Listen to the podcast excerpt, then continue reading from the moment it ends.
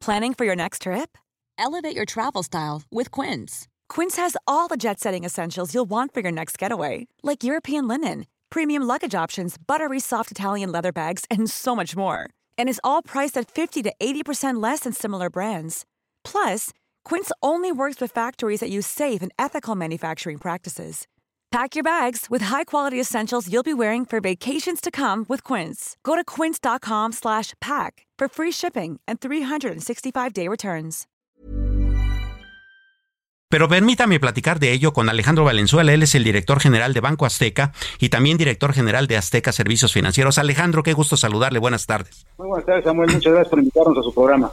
Eh, no, gracias a usted. Pues 20 eh, años está cumpliendo ya justamente esta institución eh, que nació justamente como pues una nueva alternativa para esas personas que no tenían acceso a los servicios bancarios. En efecto, Banco Azteca atendió una carencia que en México era muy notable hasta el año 2002, donde la gran mayoría de nuestros compatriotas pues no tenían acceso a los servicios financieros formales.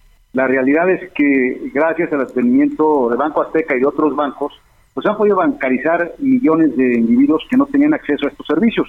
En el caso de Banco Azteca, en los 20 años que llevamos eh, abiertos, eh, yo diría siempre abiertos porque no hay un solo día de la semana que estemos cerrados, hemos bancarizado más de 32 millones de mexicanas y mexicanos, de los cuales la gran mayoría de ellos fuimos su primera experiencia financiera o bancaria, lo cual pues eh, no solamente nos llena de orgullo, pero demuestra también la carencia que nuestro país, como usted lo comentaba con anterioridad, del porcentaje tan alto de mexicanos que no tienen acceso a los servicios financieros formales, pues para una economía de nuestro tamaño y de nuestra relevancia, pues es un tema todavía donde estamos en deuda con el país. Sin duda. Eh, ¿A qué se debe, eh, Alejandro, que, la, mm, eh, que el Banco Azteca haya podido lograr toda esta bancarización? ¿Se trata de la ubicación? ¿Se trata de los requisitos? ¿Cómo se le ha hecho? Bueno, ha sido un proceso.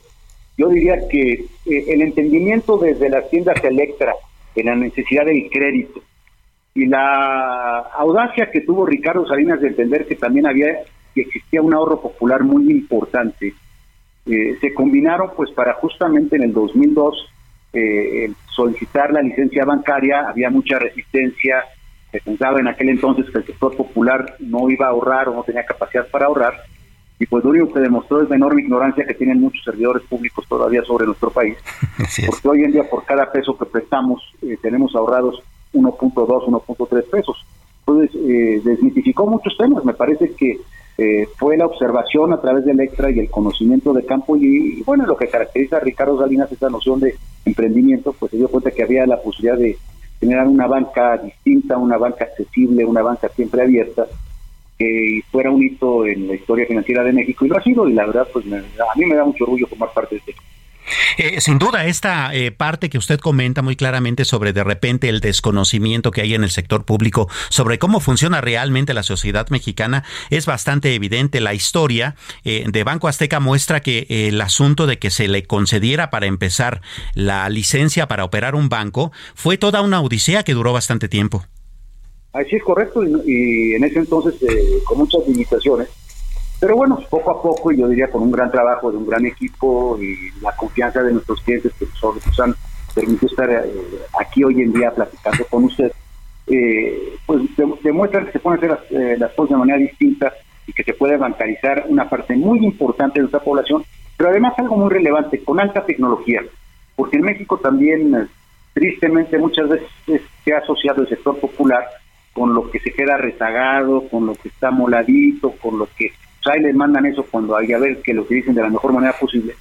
Y lo que hemos hecho tanto con eh, la parte dactilar en un principio hace 20 años, como ahora hoy en día con la parte facial, con la aplicación que tenemos que funciona ya de manera impresionante para 19 millones de mexicanos eh, con accesos eh, bancarios, todo lo que pueden hacer en una sucursal lo pueden hacer en su aplicación de su celular.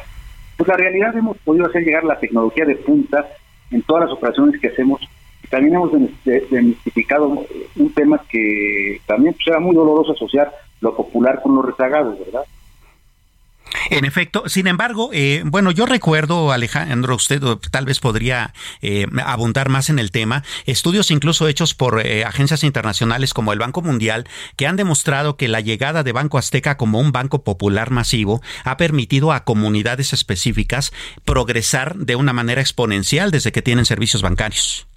Esto fue muy interesante lo que usted comenta, Samuel, porque en efecto el Banco Mundial al, haber observado que en México, antes del Banco Azteca, había muchas comunidades donde no había banca, y como este banco se estrenó con 800 sucursales de un día para otro, esto es, aperturamos el banco con 800 sucursales, eh, pudiera un experimento que a cualquier economista le fascina, que es el hecho de decir, oye, a ver, ¿cómo era esta comunidad antes de que hubiera un banco y cómo se comportó esta comunidad después que hubo un banco?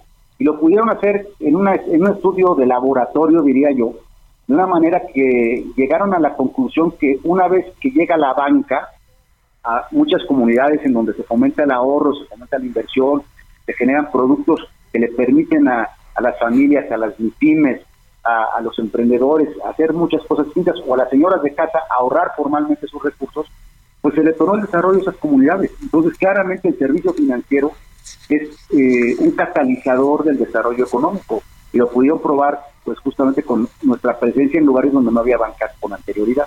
Sí, sin duda. Además de Guardadito, que es eh, el producto, digamos, financiero más conocido de Banco Azteca, ¿qué otras herramientas financieras tienen las personas cuando van a una sucursal y buscan, por ejemplo, poner un negocio o emprender o, tener eh, un negocio tal vez por catálogo? Eh, vamos, ¿cuál es la variedad con la que se pueden encontrar?